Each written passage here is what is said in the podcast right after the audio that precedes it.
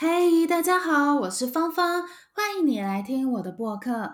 希望你在这里可以很轻松、开心的听播客学中文。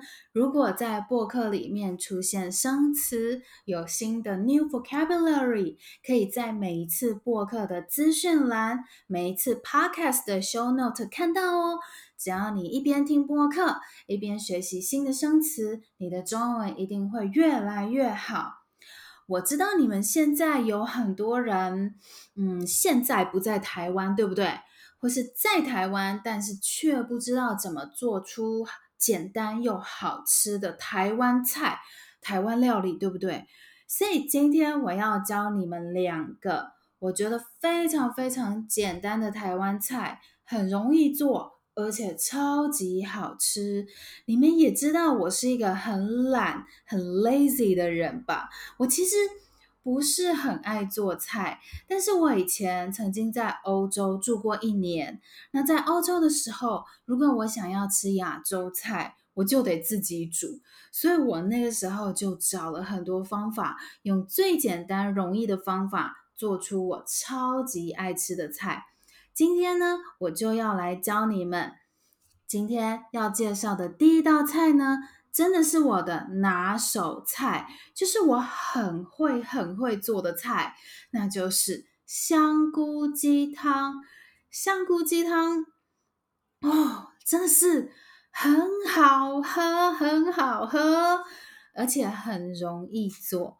冬天或是生病的时候，喝一碗香菇鸡汤。就会觉得身体很暖，很舒服，感冒会比较快好。做香菇鸡汤，除了需要买鸡肉，还有香菇。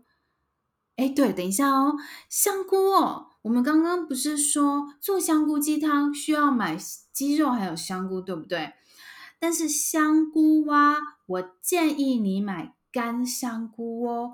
干香菇比较香，但是如果你现在人不在台湾，好像比较难买到干香菇。没关系，没关系，一般的香菇也可以，只要是香菇都可以。但是真的干香菇比较香，比较推荐。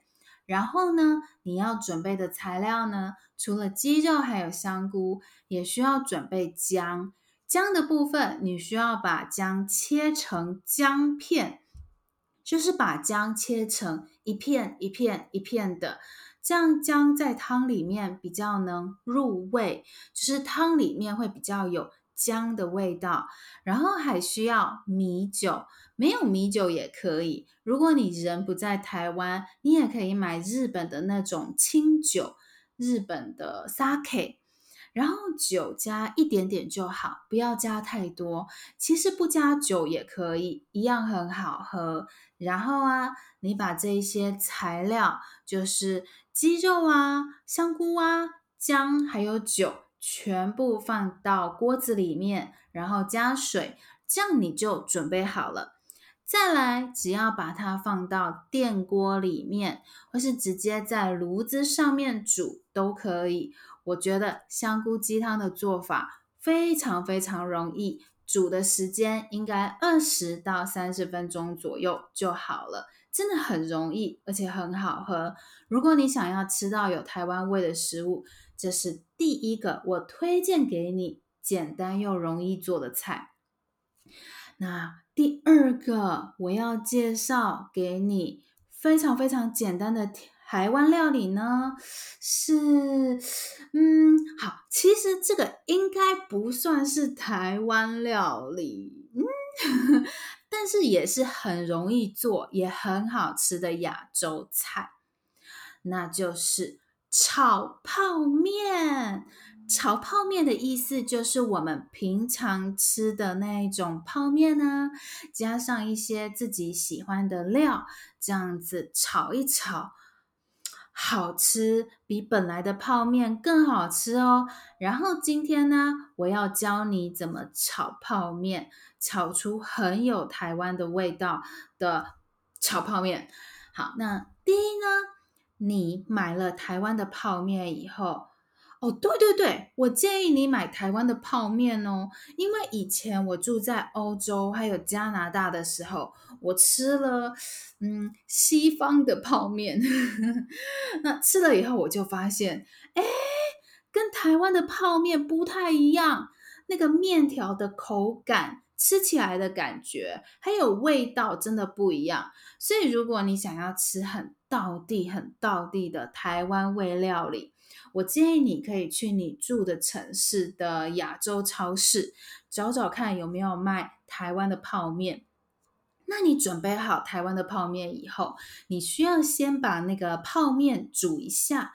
你可以选择用煮的，就是把面还有水放进锅子里面。然后把锅子放在炉子上面煮，或是就是用热水把那个泡面浸泡一下就好，让面有一点软，这个样子就好。那台湾人炒泡面的时候，喜欢加一些蔬菜、菇类或是蛋，还有我觉得加肉丝也会让口感更好。但是其实你就是加入你喜欢吃的料，像是加虾仁啊什么的。呃，也都会很好吃，很好吃。那把料准备好以后，把那个变得有一点软的面呢，跟这些你喜欢吃的料一起炒。最后，每个泡面不是有那个调味包吗？最后啊，再把调味包加进去，调一下味道，这样就好了。超级简单，而且超级超级好吃。那台湾人呢，通常也会在面里面加一些酱油或者是醋，但是我自己比较喜欢泡面那个调味包本来的味道，所以我就不会加酱油或者是醋。但是我觉得，嗯，你都可以试试看。听完今天的播客以后，现在是不是很想要试试看做做看这两道菜呢？还有什么台湾菜你觉得很容易做也很好吃呢？欢迎 follow 我的 Instagram 芳芳的 Chinese Learning，告诉我哦。今天的生词，今天的 New Vocabulary 可以到今天的 Show Note 看看，耶嘿！